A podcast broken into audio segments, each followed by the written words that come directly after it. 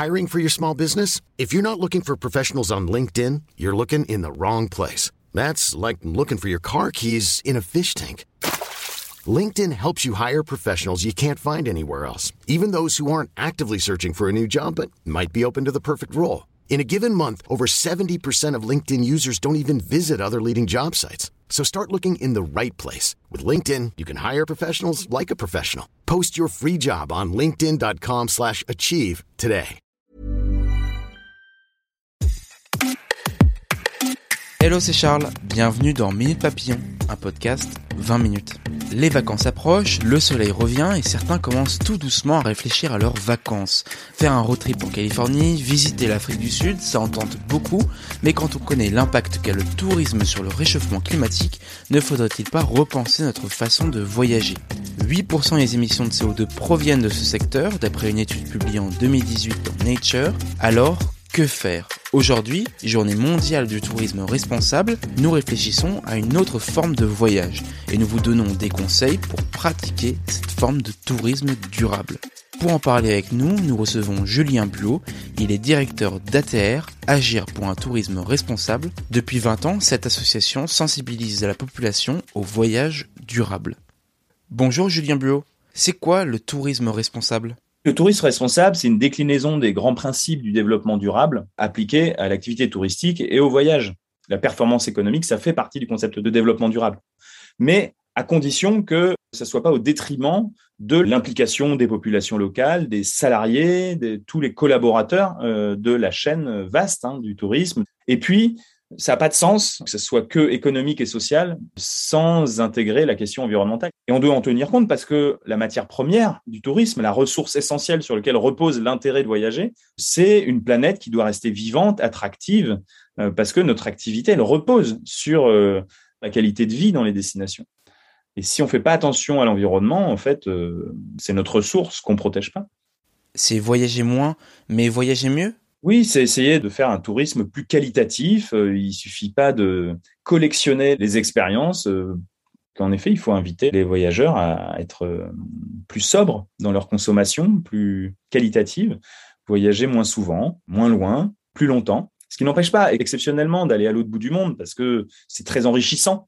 Je pense que le voyage, ça peut être un super outil d'apprentissage et d'éveil à l'écologie, en fait, si, c'est bien fait. François Gémen, un auteur du GIEC qui s'impatiente, et à, juste titre, hein, des manques d'efforts de notre civilisation pour réduire son empreinte carbone, qui nous disait lors des universités du tourisme durable il y a deux ans, on s'attendait à ce qu'il ait un discours anti-voyage. Et en fait, il nous a dit non, mais par contre, affirmez l'utilité sociale. Soyez capable de démontrer que c'est utile de voyager. Quelles actions peut-on mettre en place aujourd'hui pour partir en vacances sans émettre de CO2 ou sans polluer Ce qui est important, c'est de préparer son voyage. C'est bien de s'informer. Il y a énormément d'offres qui sont euh, proposées aux voyageurs. Malheureusement, elles sont pas toujours si bien connues, mais on demande peut-être encore aux voyageurs de faire l'effort d'aller se renseigner, d'aller sur Internet. Il y a énormément de guides.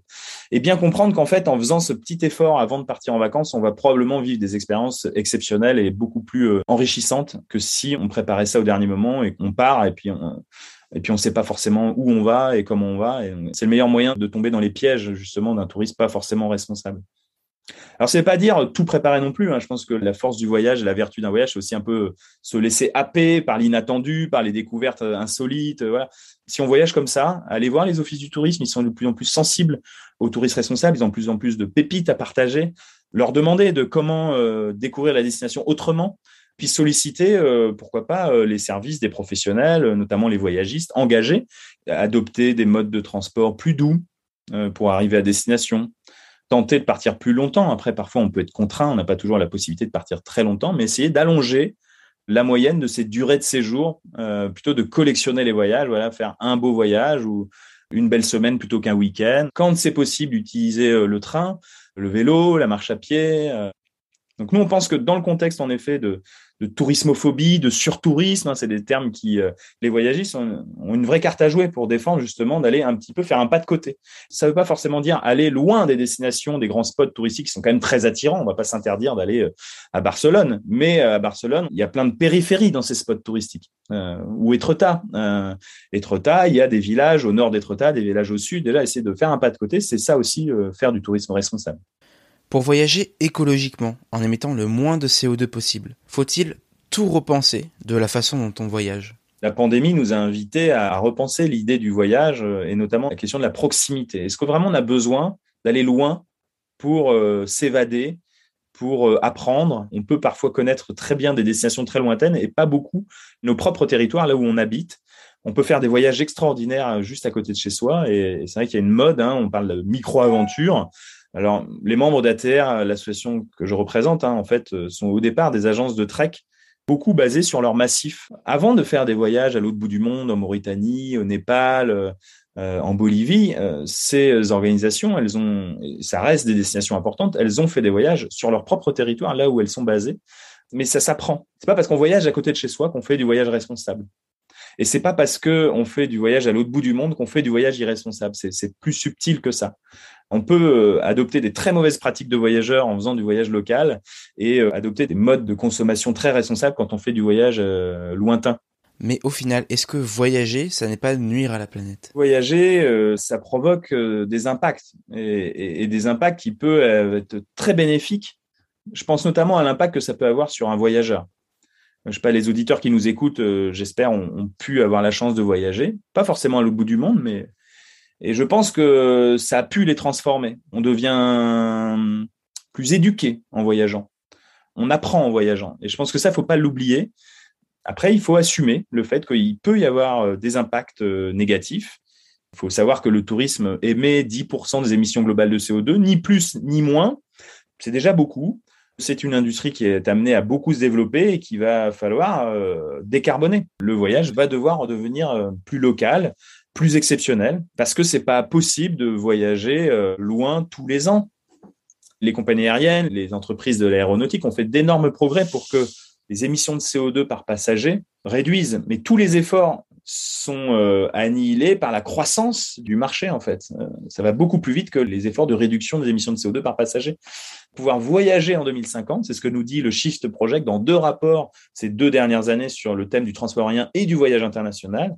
Pour pouvoir voler et voyager en 2050, il faut vraiment réduire dans les prochaines années. C'est pas une solution miracle, mais les nouvelles technologies vont nous permettre peut-être de voyager beaucoup plus sobre demain, mais en tout cas pas aujourd'hui. Donc aujourd'hui, réduisons pour pouvoir euh, voyager demain.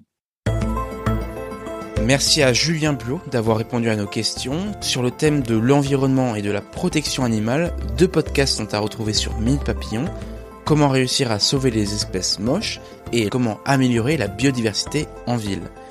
Minute Papillon, c'est le podcast d'actu de 20 minutes que vous pouvez retrouver sur toutes les plateformes d'écoute en ligne. N'hésitez pas à vous abonner et à nous laisser des commentaires pour nous écrire une seule adresse audio-20minutes.fr. À bientôt!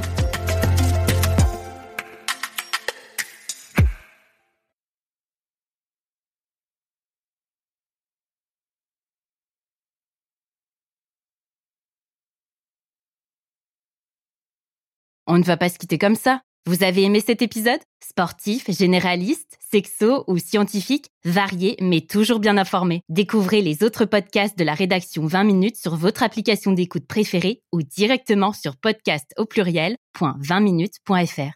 Et merci de nous avoir écoutés.